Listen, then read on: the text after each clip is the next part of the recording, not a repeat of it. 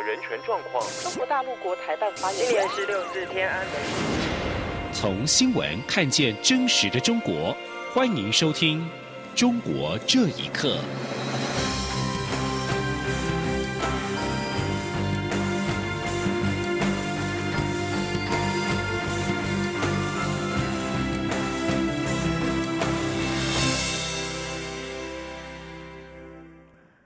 各位好，欢迎收听《中国这一刻》。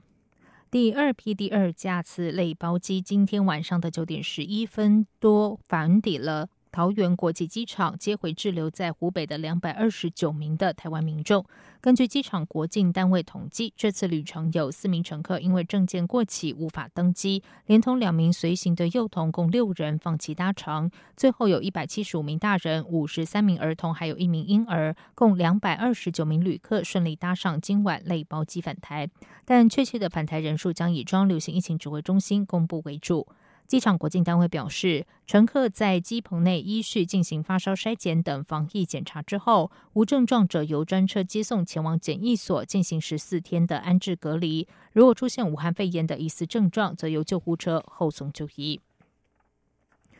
国际特赦组织台湾分会今天举行记者会，发布二零一九全球死刑报告。报告指出，二零一九年度共有二十个国家执行了死刑，但其中只有十三个国家在过去五年每年都有执行，显示持续诉诸死刑的国家在全球已经成为少数。而在亚太地区方面，有七个国家执行，是二零一一年以来首度下降。至于人数部分，确认的死刑执行数量相较二零一八年下降百分之五，是近十年来最低。但国际特赦组织指出，执行死刑最多的国家仍然是中国，估计有数以千计的人被判死或是处决。记者郑祥云、王兆坤采访报道。根据国际特赦组织的报告，整个世界正持续在废除死刑的轨道上前进，但有些国家却背离全面废死趋势。包括伊拉克、沙地阿拉伯、南苏丹、也门等国，处决人数相较二零一八年都上升。巴林、孟加拉前年未执行，去年却恢复。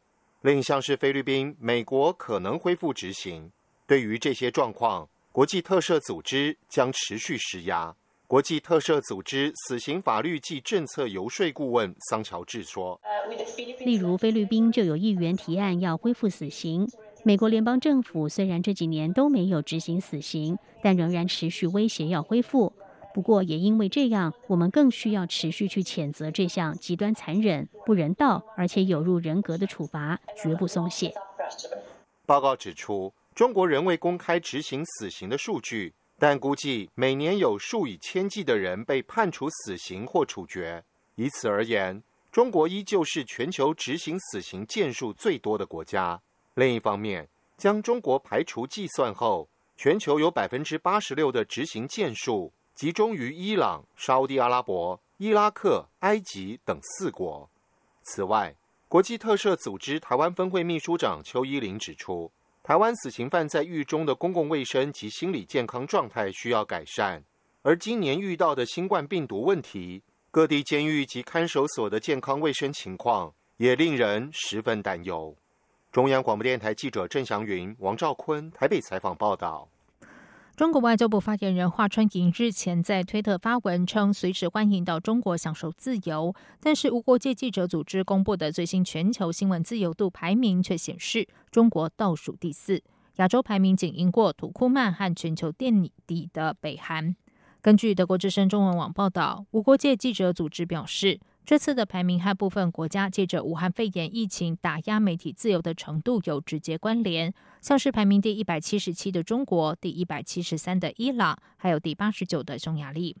报道引述无国界记者组织表示，中国当局在二零二零年二月逮捕至少三名公民记者，借此隐匿疫情的危机，凸显中国持续透过资讯监控和审查巩固权力。报道指出，根据无国界记者组织的统计。目前，中国是全球关押记者最多的国家，大约有一百人，而绝大多数是维吾尔人。报道说，亚太地区只有四个国家的排名居于新闻自由度良好或尚可的类别，分别是排名第九的纽西兰和第二十六的澳洲，以及排名第四十二和四十三的南韩与台湾。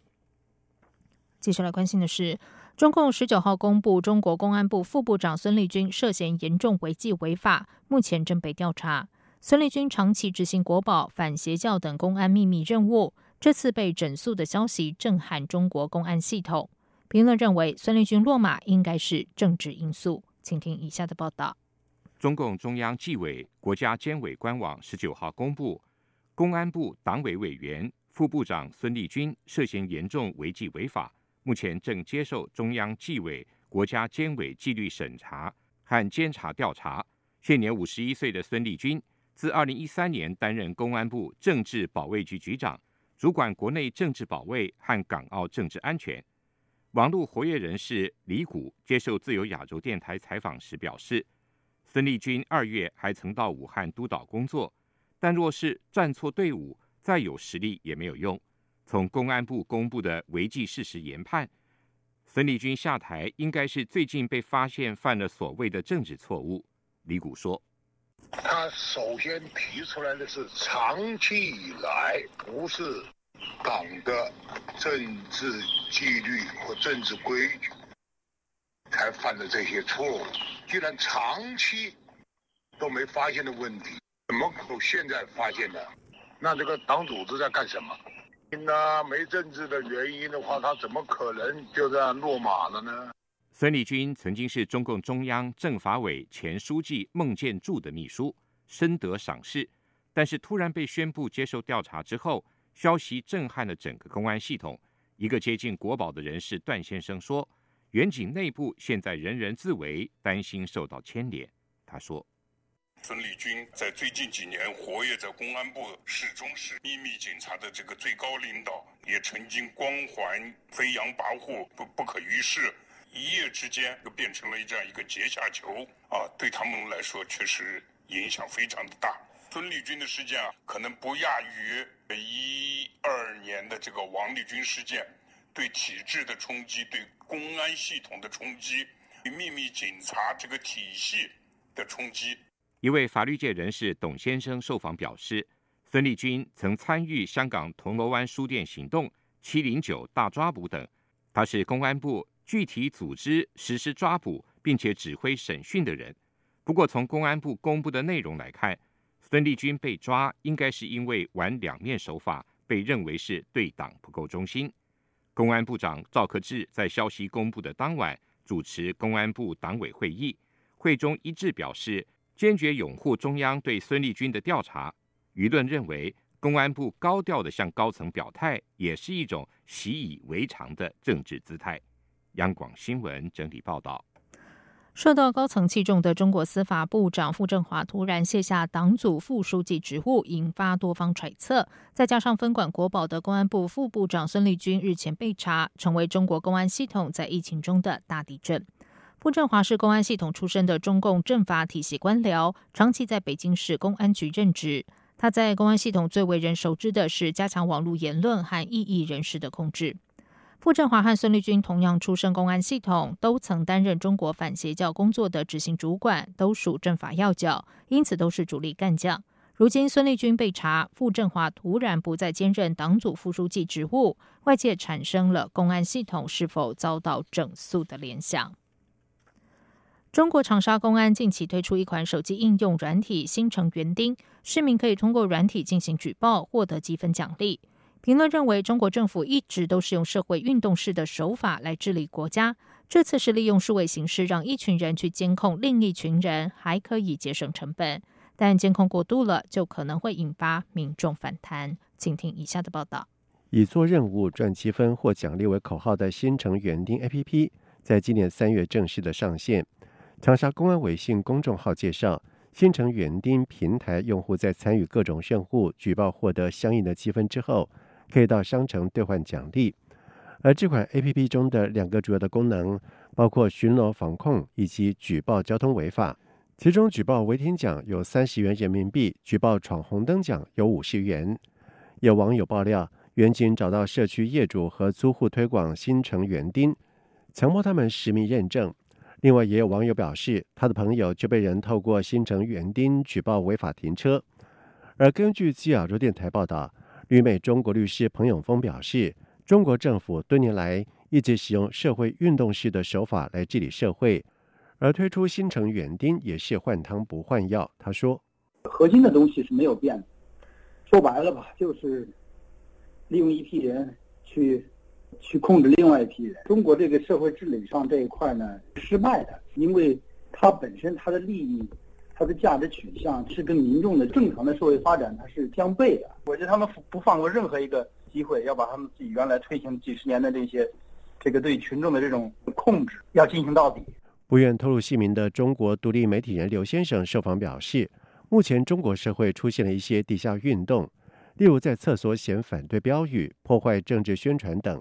这样的情况对政府维稳来说是防不胜防。现在有了像新城园丁这种工具之后。就可以把任务派发给社区的居民，还可以节省不少的成本。刘先生说：“只要官方做引导，他任何形式的不满言论啊、行为啊，他都可以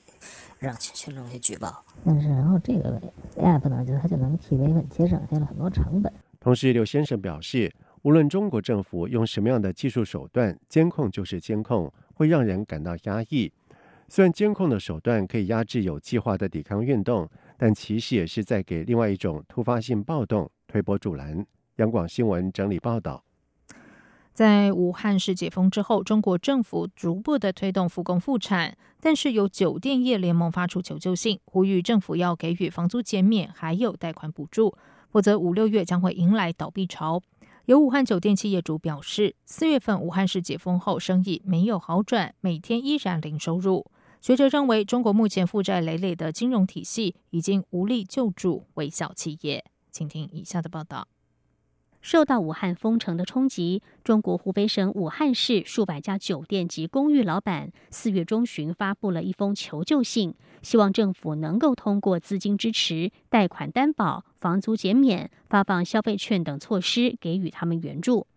公开信写道：“根据统计，疫情期间，武汉共有三百四十多家酒店为医护人员提供了免费住宿。一名酒店业主李启金在江汉区的酒店免费接待医护人员，大概额外支出了人民币六万元左右。武昌区的酒店被政府征用为后勤中心，征收费用有二十万元左右，可凭公章证明得到补偿，但是政府部门进展缓慢，目前尚未发放。”自由亚洲电台报道，这封公开信并没有收到正式的回应。虽然部分酒店随着武汉解封而有所好转，但是业主们仍在苦苦支撑。李启金接受自由亚洲电台访问时说：“从二月初到四月中旬以来，他的店面零收入，损失达数百万元。解禁以来，经营状况呢非常惨淡的。第一呢，我们的收入是每天都是零收。”到港的司机到港的每个酒店呢，大概只有三五个人，那只是相当于平时的分之一了。即使在武汉四月八号解封之后，李启金的酒店生意也没有明显好转。属于重灾区的江汉区并没有完全开放，社区进出管理严格，部分道路封闭修路，导致客人依旧是寥寥无几。